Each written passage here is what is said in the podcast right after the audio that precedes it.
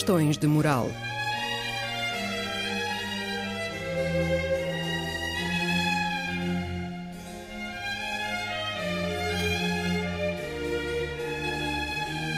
Escrito e apresentado por Joel Costa.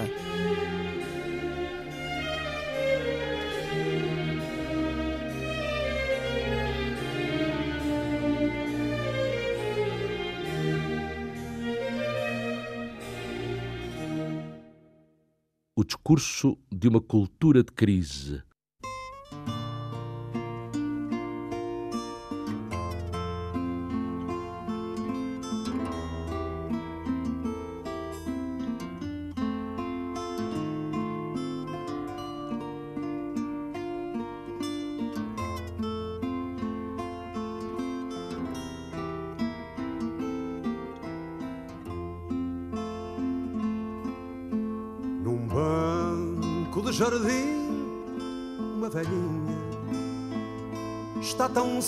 Só com a sombrinha que é o seu pano de fundo. Num banco de jardim, uma velhinha está sozinha. Não há coisa mais triste neste mundo. e apenas faz ternura, não faz pena, não faz dor, tem no rosto um resto de frescura. Em que medida o cultural é ainda uma forma de resistência a qualquer coisa que do lado do não cultural nos ameace? Foi uma citação. Li isto em algum lado, não me lembro onde, já. Mas eu quero falar de uma cultura de crise. Do discurso da nossa inenarrável, atávica, inadiável crise, presente nos jornais, nas rádios, nas televisões e ocupando até os nossos silêncios.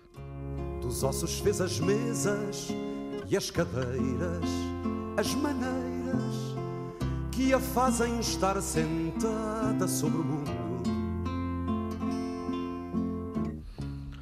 O cultural como forma de resistência. Resistir, nós, portugueses, resistir à crise. Mas como? Se nós somos a crise. Das rugas, mais profundo.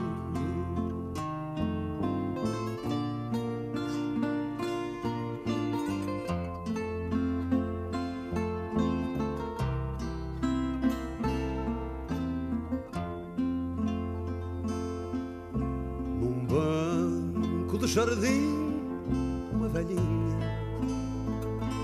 nunca mais estará sozinha. O futuro está com ela.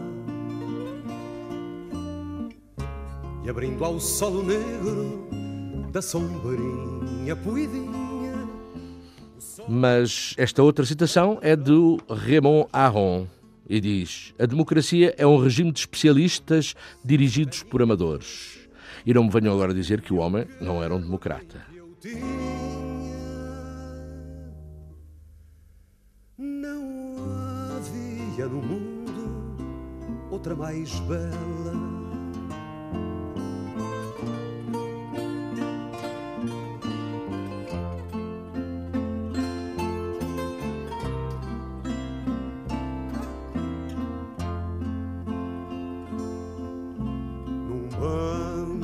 De jardim, uma velhinha faz desenhos nas pedrinhas.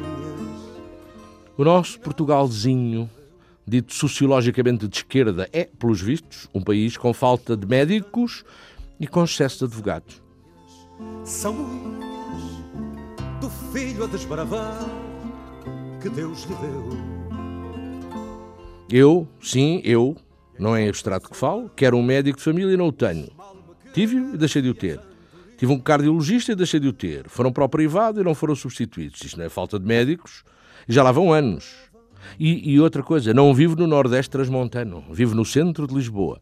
E se um cidadão já de certa idade, cheio de achaques, habitante do centro da capital de um país, quer um médico de família e não o tem, será que pode levar a sério o país onde vive?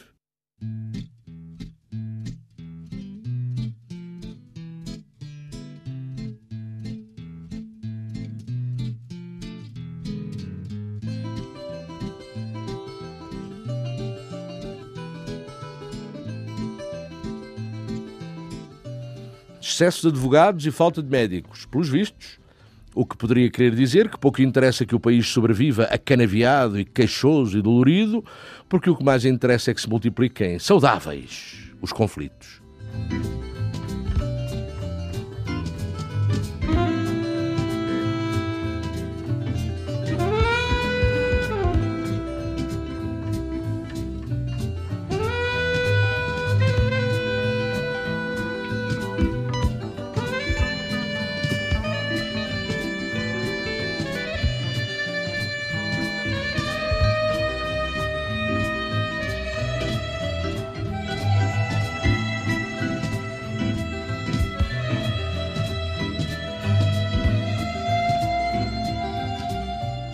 Em vésperas das legislativas do ano passado, foi patente a pseudo-seriedade do dramatismo político.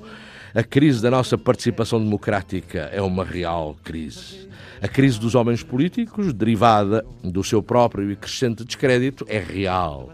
E tanto mais possível de quantificar, quanto mais significativos são os níveis de abstenção eleitoral. Inquietação, inquietação, é só inquietação, inquietação, porque não sei, porque não sei, porque não sei ainda. Há sempre qualquer coisa que está para acontecer, qualquer coisa que eu devia perceber.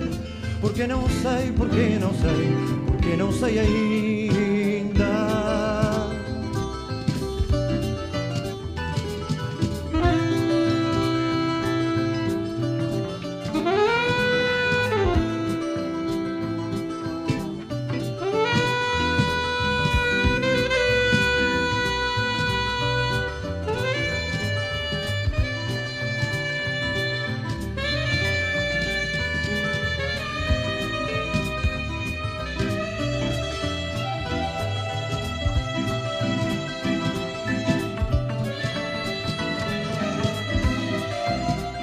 Um dos factos, chamemos-lhe assim, marcantes da vida política portuguesa do passado ano foi o intenso ciclo eleitoral e, relacionado com ele, o enredo das manobras dos diversos interessados.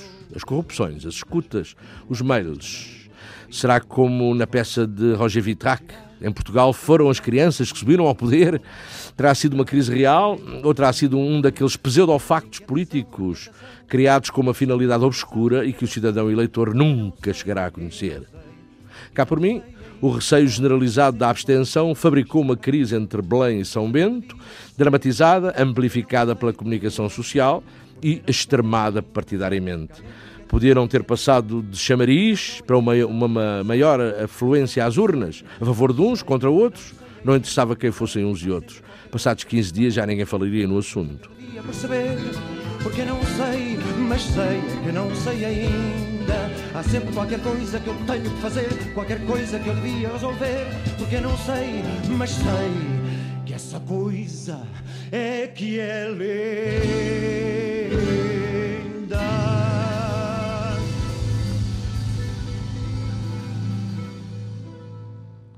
Tudo se agitou no passado ano para chamar maciçamente o povo às urnas. Resultado: a abstenção foi, nas legislativas de setembro passado, o grande partido, entre aspas, vencedor. O partido dos que não querem ter partido ou tomar partido, tal como fora nas europeias. A abstenção, tal como seria ainda nas autárquicas.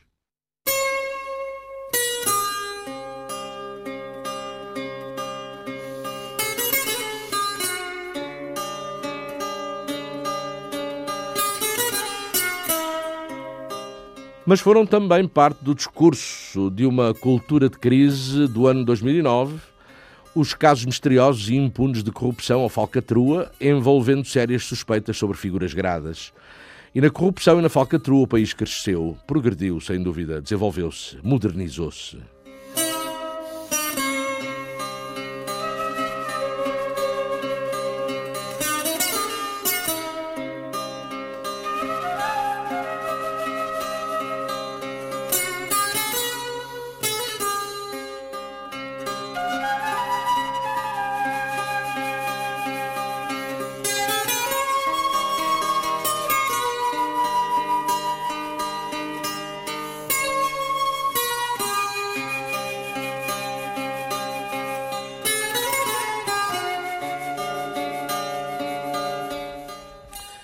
Passa com a democracia?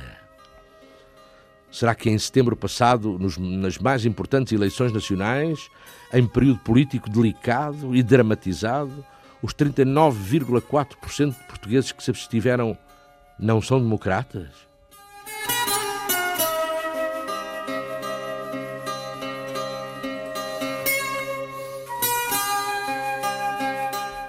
Será que os 39,4% de portugueses que se abstiveram nas legislativas se pelam por um sistema totalitário?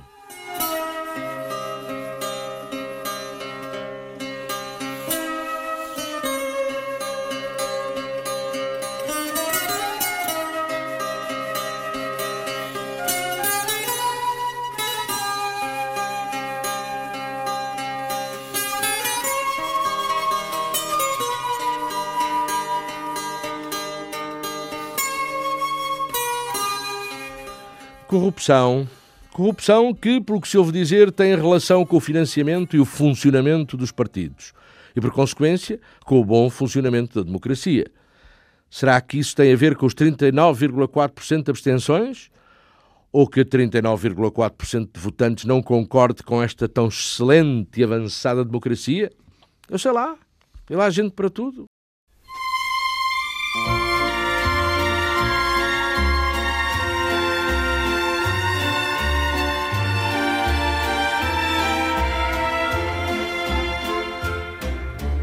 Canta-se ao fado a tristeza, canta-se ao fado a saudade. O fado canta a beleza e a singeleza da mocidade. Ao fado canta-se a vida, ao fado canta-se a morte. O fado canta a partida, a despedida e a nossa sorte. O fado é triste porque não sei, só sei que existe na nossa grei o fado eterno é amigo dedicado, quer antigo, quer moderno, nosso fado é sempre fado. O amor canta-se ao fado. Porque talvez o povo mais miúdo, que já não se lembra do passado fascista, pense lá com os seus botões. Ah, votar nos senhores que depois cozinham um código de trabalho que vem contra os meus interesses e direitos adquiridos e me atira para o olho da rua? Votar nos senhores que facilitam ao máximo ao, ao meu patrão o trabalho de mandar para o olho da rua? Votar nos senhores que daqui a uns tempos me tiram o direito à minha magra reformazinha? Votar nos senhores que organizam o sistema de saúde de tal morte que quando eu mais preciso de um médico não o tenho? Ou tenho que o pagar a preços que estão para além das minhas posses? Por exemplo eterno é amigo dedicado, quer antigo, quer moderno, nosso fado é sempre fado.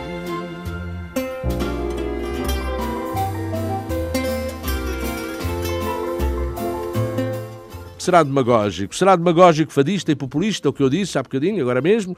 Sem dúvida. Mas acontece que o povo votante, e não totalmente intoxicado pelas mensagens do sistema com que a televisão o bombardeia, esse povo é fadista, demagógico e populista aqui da casa. E pensa mais na sua vidinha do que nas reformas inadiáveis da crise atávica do país.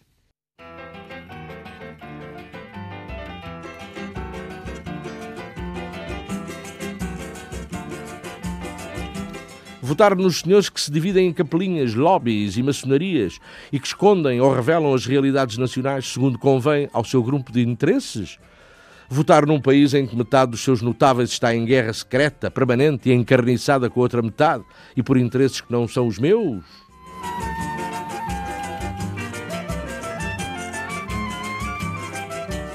Votar em maçonarias e sociedades secretas que maquinam na sombra e se combatem na arena oculta em proveito dos seus membros?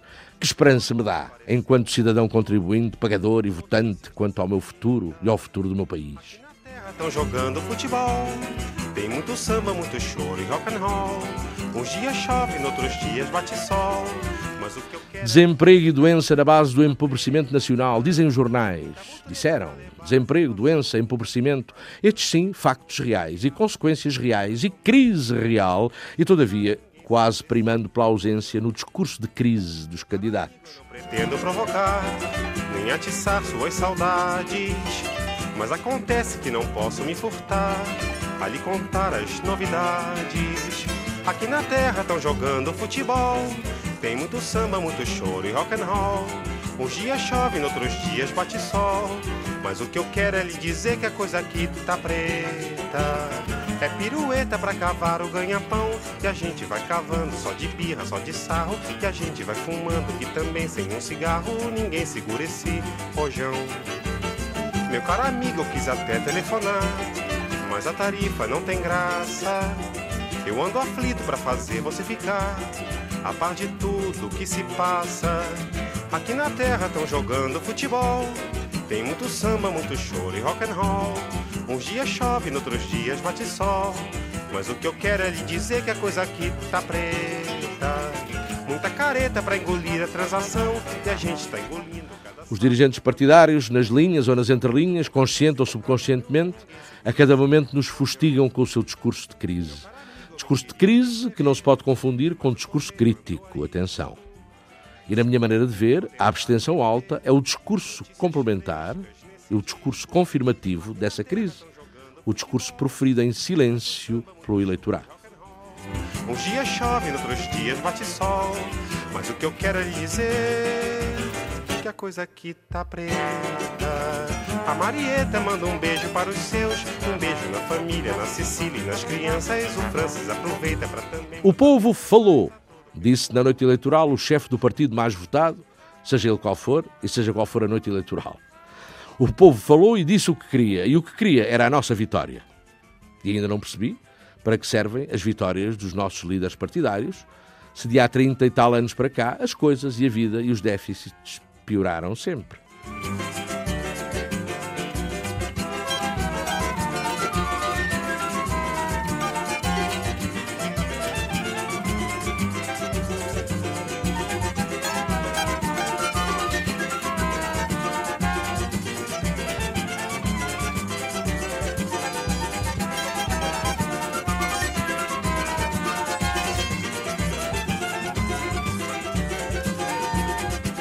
O povo falou.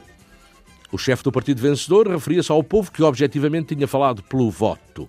Não disse uma para a caixa quanto ao povo que discursara subjetivamente, criticamente, desprezando o ato capital do viver democrático, que é o direito ao voto. 39,4% do povo falou e desprezou o seu direito de votar, e por aqui se vê como existem direitos fundamentais que muita gente não quer ter, preferindo-lhes outros.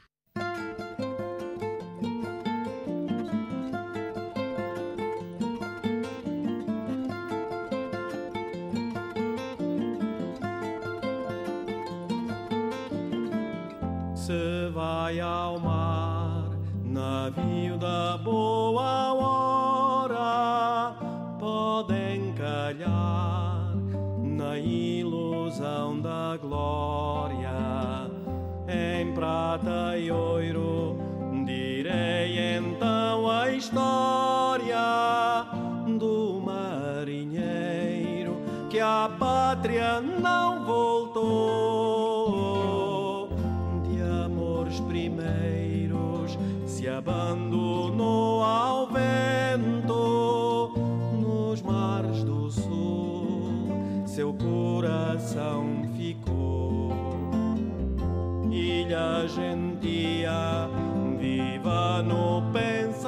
Portugal é o país da crise. Portugal é uma institucionalização da crise. O discurso político português é o discurso de uma crise. E a cultura portuguesa é a cultura da crise, cantada pelas vielas, desastrada pelas estradas, chorada pelas alforjas e pelos quartos alugados. Atávica, endémica, eterna, propícia a oportunistas, propagandistas e parlapatões de todo o tipo, porque irresolúvel em si mesma e impossível de debelar.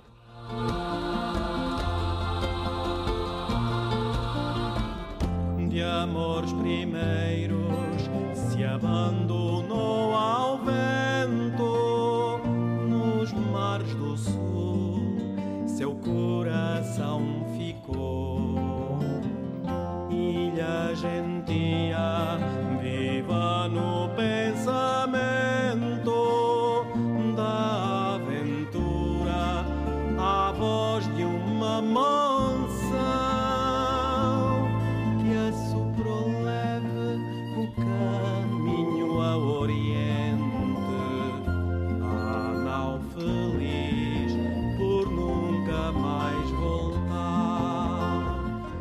Crise na saúde, crise na educação, crise na justiça, crise nas finanças, crise na economia, crise na banca, crise na habitação, crise no emprego, crise na família, crise no futebol, crise de competitividade, crise de segurança, crises que já são causas e efeitos umas das outras, porque o secular círculo vicioso da crise é já, em Portugal, uma cultura em si mesma.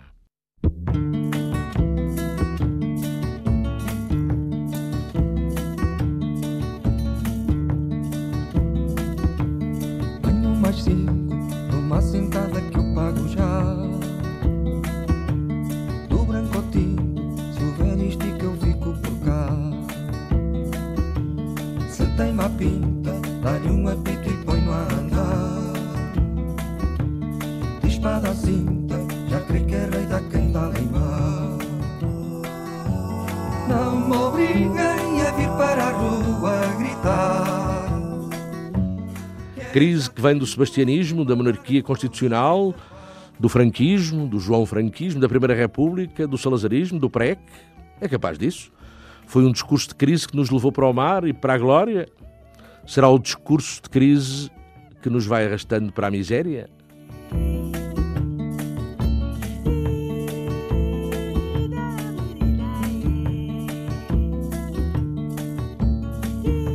O salazarismo, o fascismo, ou lá o que era, raios o partissem. Mas há aqueles políticos corruptos, vigaristas, desonestos, autocráticos, que diziam aos jornais o que deviam publicar e não publicar, e que sempre esconderam a verdade ao povo. Ainda bem que veio o 25 de Abril para nos livrar de uma vez para sempre de políticos e notáveis corruptos.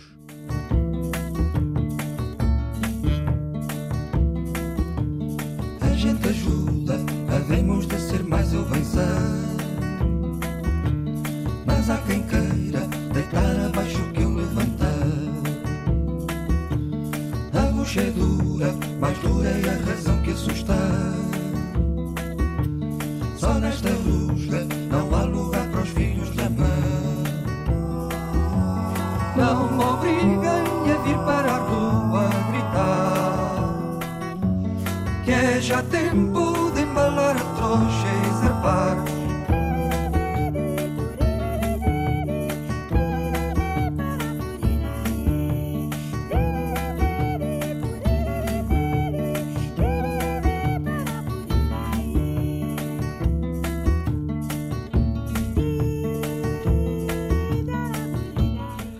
Depois de caídos os políticos corruptos do fascismo, é a nossa cultura de crise que obriga os nossos maiores, mais ilustres e impolutos a constantemente falar em mudanças e reformas.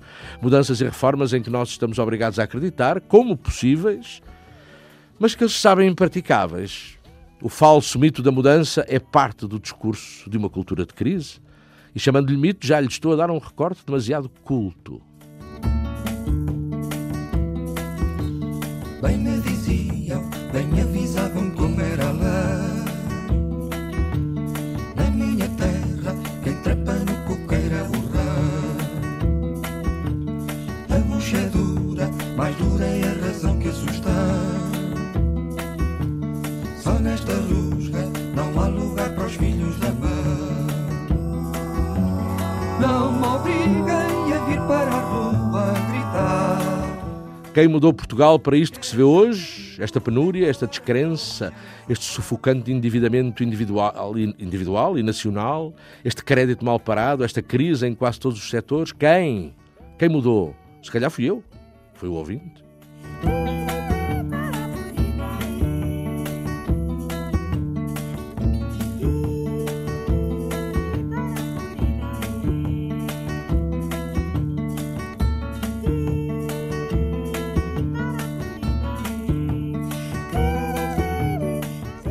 Mudanças, reformas, maiorias absolutas. Olha, a, a, mitologia da crise da consciência nacional.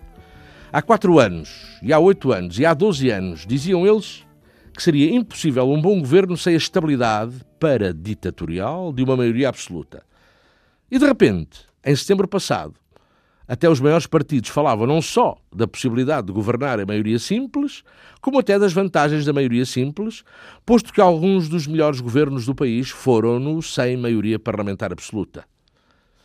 E eu nunca chegarei a perceber em que é que as condições concretas de governabilidade da crise tão significativamente mudaram em quatro anos para os partidos mais interessados fazerem esta cambalhota eleitoral.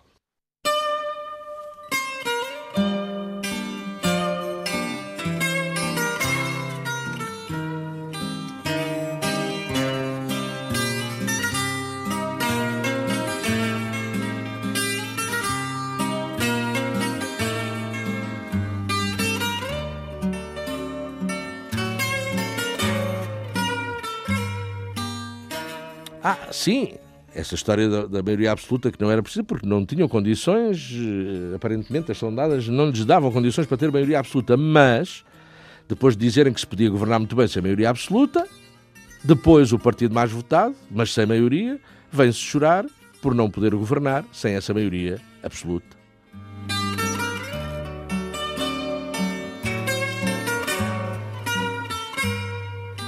Setembro passado, setembro foi um tempo de alegadas corrupções, alegadas, conspiratas e suspeições, que nunca se saberá ao certo se são reais, se são fictícias. Ah, setembro, outubro, novembro, a mediocridade infantilóide do discurso do poder na sequência da crise dos mails e das escutas de setembro passado não nos augurava nada de bom, desgraçadamente, quanto ao funcionamento desse poder e dessas instituições democráticas com que se enche a boca e também quanto à governação de uma minoria de crise.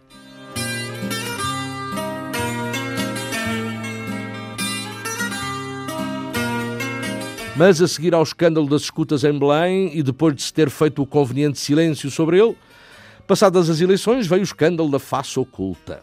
O país da crise não pode sobreviver sem elas, crises e respectivos escândalos. Qualquer dia, se não o foi já à hora em que estou a falar, a face oculta será também remetida para os fundos da consciência nacional, como outras faces ocultas o foram ainda mais ocultadas. Com o cidadão contribuinte e pagador das crises a ser deixado a leste sobre os factos que alegadamente envolveriam altas figuras.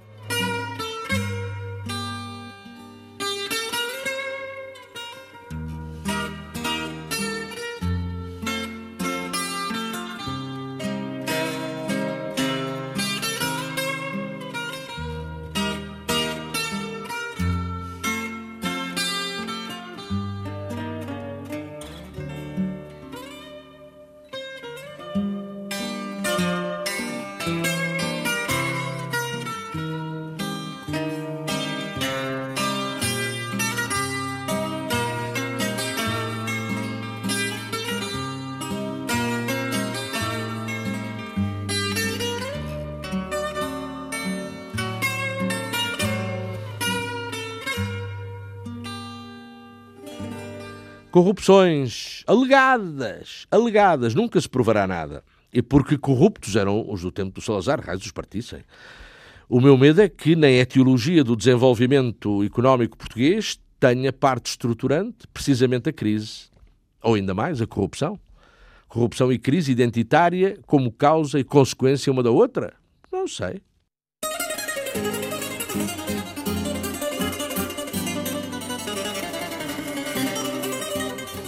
Será o fenómeno da corrupção indispensável ao funcionamento dos mercados, sobretudo quando esses mercados estão em crise ou são de crise? Será que o desenvolvimento económico de que há mais de 35 anos ouvimos falar como urgente, inadiável inescapável seja a causa das corrupções?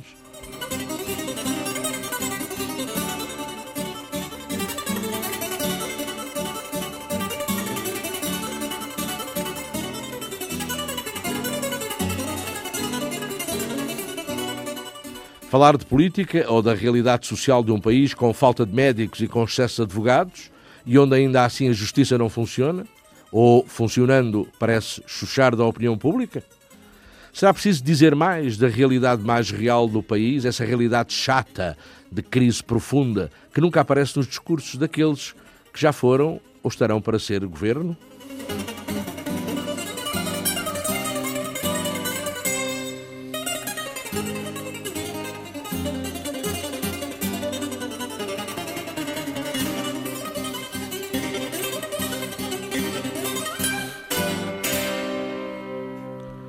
Mas será que as autoridades empresariais, autoridades, porque são elas que mandam nos governos, claro, se assustaram com a crise, consubstanciada no surto de suicídios nas empresas? Ah, bem, pelo simples ou não, os manda-chuvas, por exemplo, da Telecom francesa, suspenderam, em outubro passado, as chamadas reestruturações. As tais que eles dizem poder salvar as empresas. E então o dilema é óbvio. Se o surto de suicídios por stress provocado pelo local de trabalho e pelo pavor do desemprego é real, haverá que escolher entre salvar empresas ou poupar vidas. Corre, corre, tempo, tempo, corre, tempo depressa. Que eu ouça um movimento, corre, tempo depressa. Faz ressoar o vento, o tropel dos teus passos. E leva-o nos braços como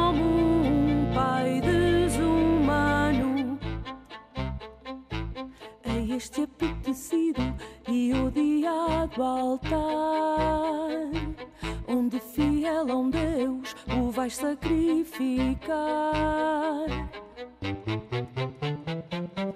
E leva-o nos braços como um pai desumano. Corre, corre, tempo, corre, tempo depressa. Que eu ouça um movimento, corre, tempo depressa.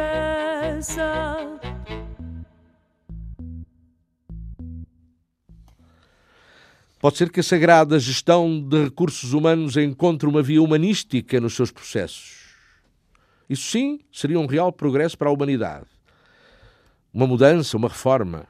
Mas não me parece, no atual quadro, que uma vida humana possa valer mais do que a margem de lucros de uma multinacional. Hum, Por motivos óbvios.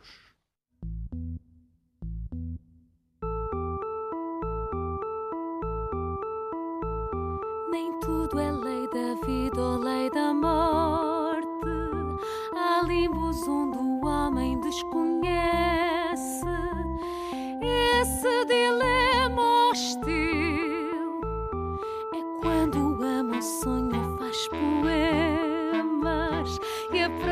natureza não domina.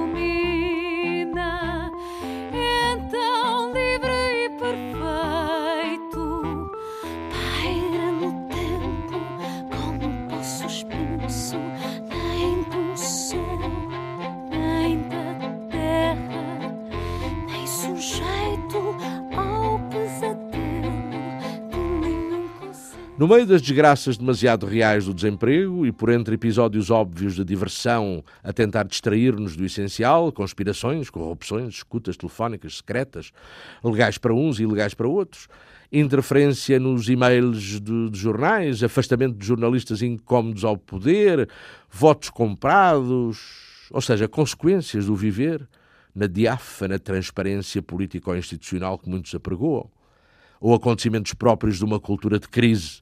No meio disso tudo, dizia eu, que ainda me diverti no princípio do outono passado no afã de resolver em quem votar. Que partido tomar entre quem nos governa, quem nos governou e quem nos governará.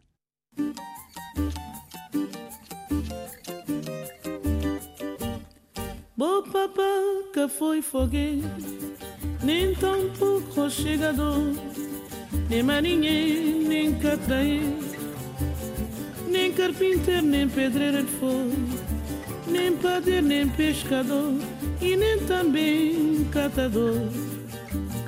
Dificuldade boca pobreza. E quando a cultura é de crise, pode vir quem vier cantar loas à situação que não nos aquece nem, nem arrefece. Podem vir, como vêm, os muitos economistas e gestores otimistas, aqueles super pagos e com prémios por fora, e cuja missão deve ser permitir que apenas 17 mil empresas fechem num só ano. Ou talvez que outras 17 mil se criem para fechar daí outro ano. O que é preciso é movimentar o capital. Um capital de crise também. nem pescador e nem também catador. Dificuldade boca com pobreza pavor. Em que medida o cultural é ainda uma forma de resistência a qualquer coisa que do lado do não cultural nos ameace? Para julgar a realidade desse nosso país. A morte cristã está de calor. Justiça de povo. Houve tempo, já há uns 30 anos ou mais, em que o homem político ainda era, era um homem de cultura. A cultura podia ser uma atitude política. E a política, de certeza, era um ato cultural. O homem político era um homem de cultura que aplicava a linguagem culta ao discurso, por demagogo, desonesto ou irrelevante que fosse esse discurso. Hoje não. Foge-se como o diabo da cruz da linguagem um pouco mais aprimorada. Ou por temor de que o povo os não entenda ou ache maçadores, ou por pobreza espiritual e nível cultural inferior. Ele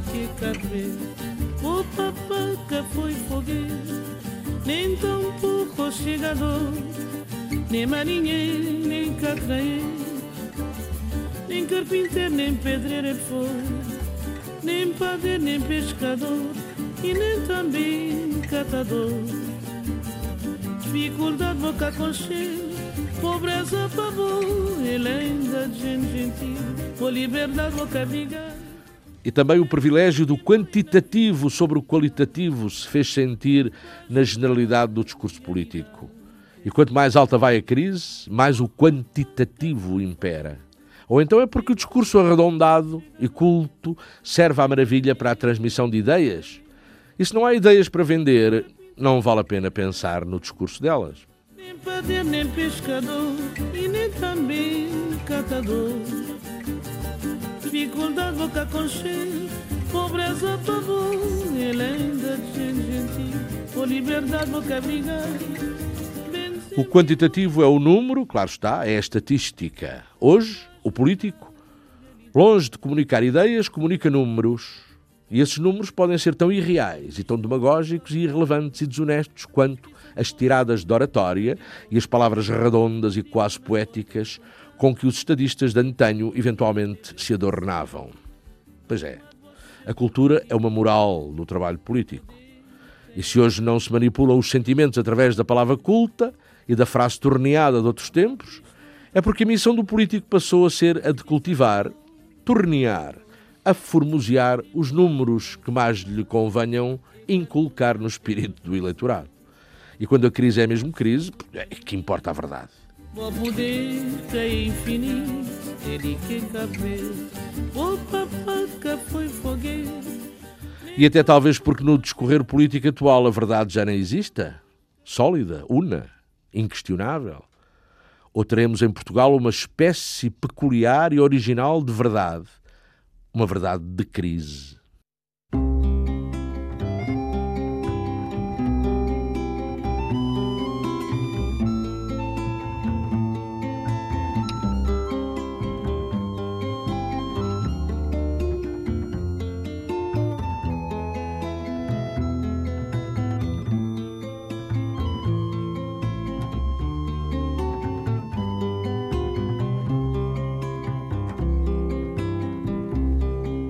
Dão-nos um lírio e um canivete E uma alma para ir à escola. Mais um letreiro que promete Raízes, hastas e corola.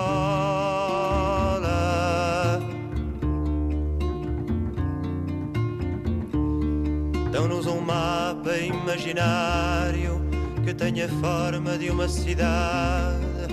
Mais um relógio e um calendário onde não venha a nossa idade. Que dizer do país com falta de médicos e com excesso de advogados? Que dizer da estranha terra com falta de quem trate do real, concreto e doloroso e com excesso de quem acorra pressuroso ao virtual, ao que hoje é e amanhã pode já não ser?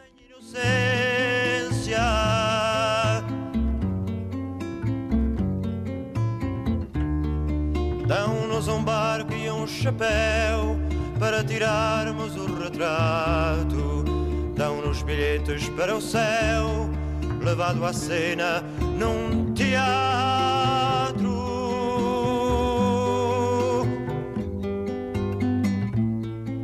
Penteiam-nos os crânios ermos com as voz para jamais nos parecermos conosco. Às tantas, os magnos problemas da crise nacional até dariam vontade de rir, se não fosse o desemprego, a miséria da saúde e da segurança social, o festim da educação, os enigmas pantanosos da justiça, o endividamento individual e nacional, a negrura, em suma, a negrura do fundo de um túnel que nunca acabará. Temos fantasmas tão educados que adormecemos no seu ombro. Sonos vazios, despovoados de personagens do assombro. Desde o 25 de Abril que não se ouve falar aos políticos de outra coisa senão de reformas. Passaram 35 anos e continuam a dizer que as reformas estão por fazer. Por aqui se vê a dimensão da crise que circula pela seriedade do discurso político português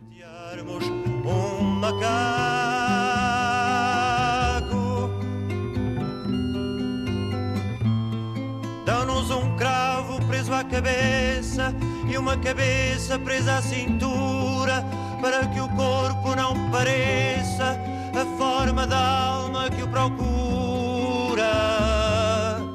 Um discurso político eleitoralista e repetitivo é o discurso de uma cultura de crise, o discurso que evita os temas sérios e discorre sobre o sexo dos anjos, indireta e flagrantemente a dar-nos a noção da crise que somos, e quando para os problemas realmente dramáticos e para atacar os porquês deles, nenhuma força política tem uma solução que não seja teórica e que será mesmo assim esquecida logo que aquele que a teve se acha envolvido nos compromissos próprios do poder. Violino, mas não nos dão o animal que espeta os cornos no destino. Dão-nos marujos de papelão com carimbo no Em novembro passado, 25% dos portugueses tiveram medo de perder o emprego. E razões para esse medo não faltavam.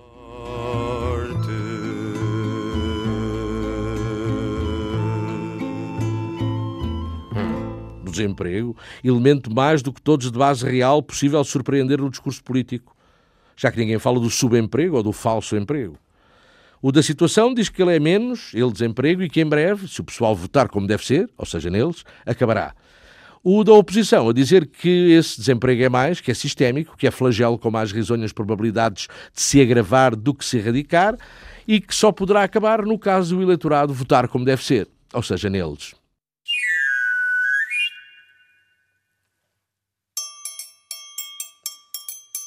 Conserta chapéus alguidares, caçolhos e demais coisas, peles coelho, ferro velho, amola tesouros. Armais! Os efetivos governantes mundiais deixaram de ser os políticos e passaram a ser os gestores dos grandes potentados económico-financeiros multinacionais, ainda descapitalizados. E qual é o problema? Num mundo em que mesmo a substância mais relevante e concreta, o capital, em dias de crise, passou a ser uma virtualidade. Arranjam-se sempre números para desdizer uma realidade.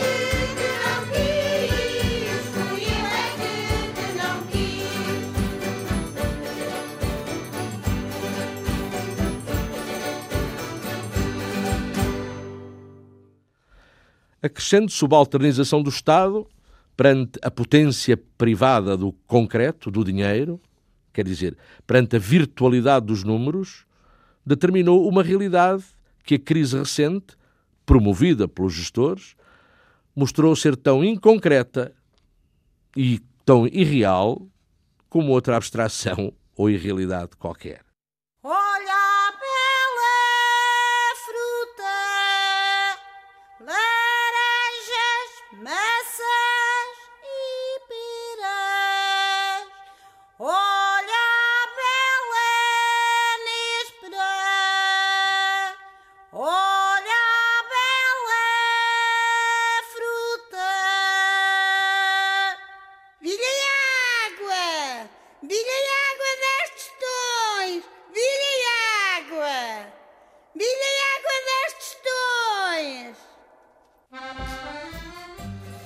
A tão decantada crise financeira mundial provou que a realidade dos números, depois de trabalhada, é tão ambígua, virtual ou mesmo falsa como o palavreado mais culto e vistoso dos homens políticos e estadistas do passado. Ou mais.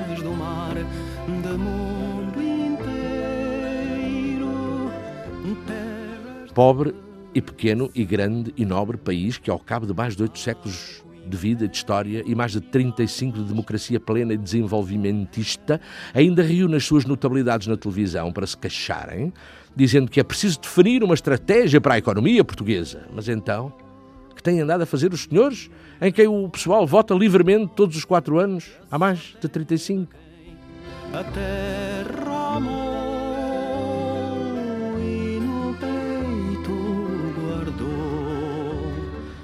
Em que medida o cultural é ainda uma forma de resistência a qualquer coisa que do lado do não cultural nos ameace?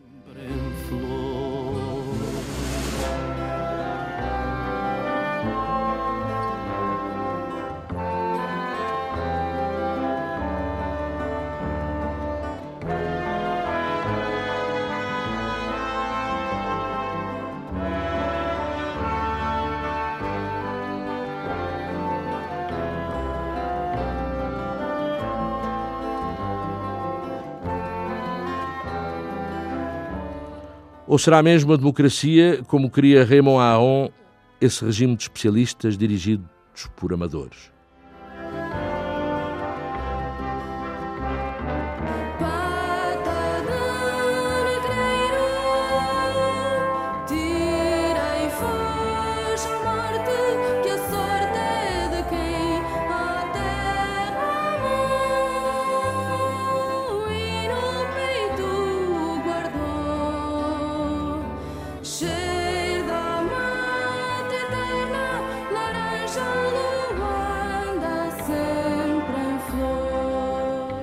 Nos primeiros dias deste ano, sem motivo evidente ou explicação na altura, ou como óbvia premonição, toneladas de polvos mortos e um pé humano deram à costa em Vila Nova de Gaia.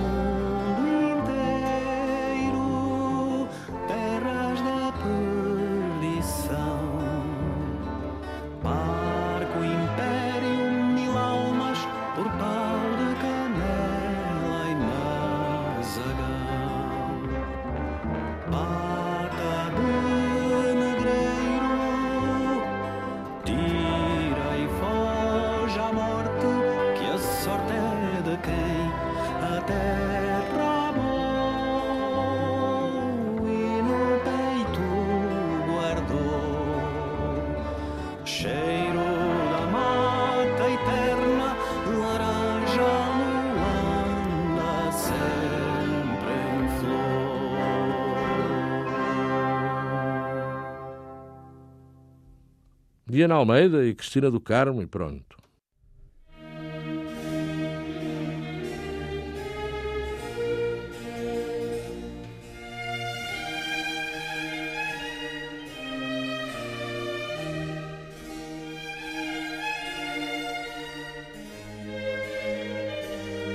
Questões de moral.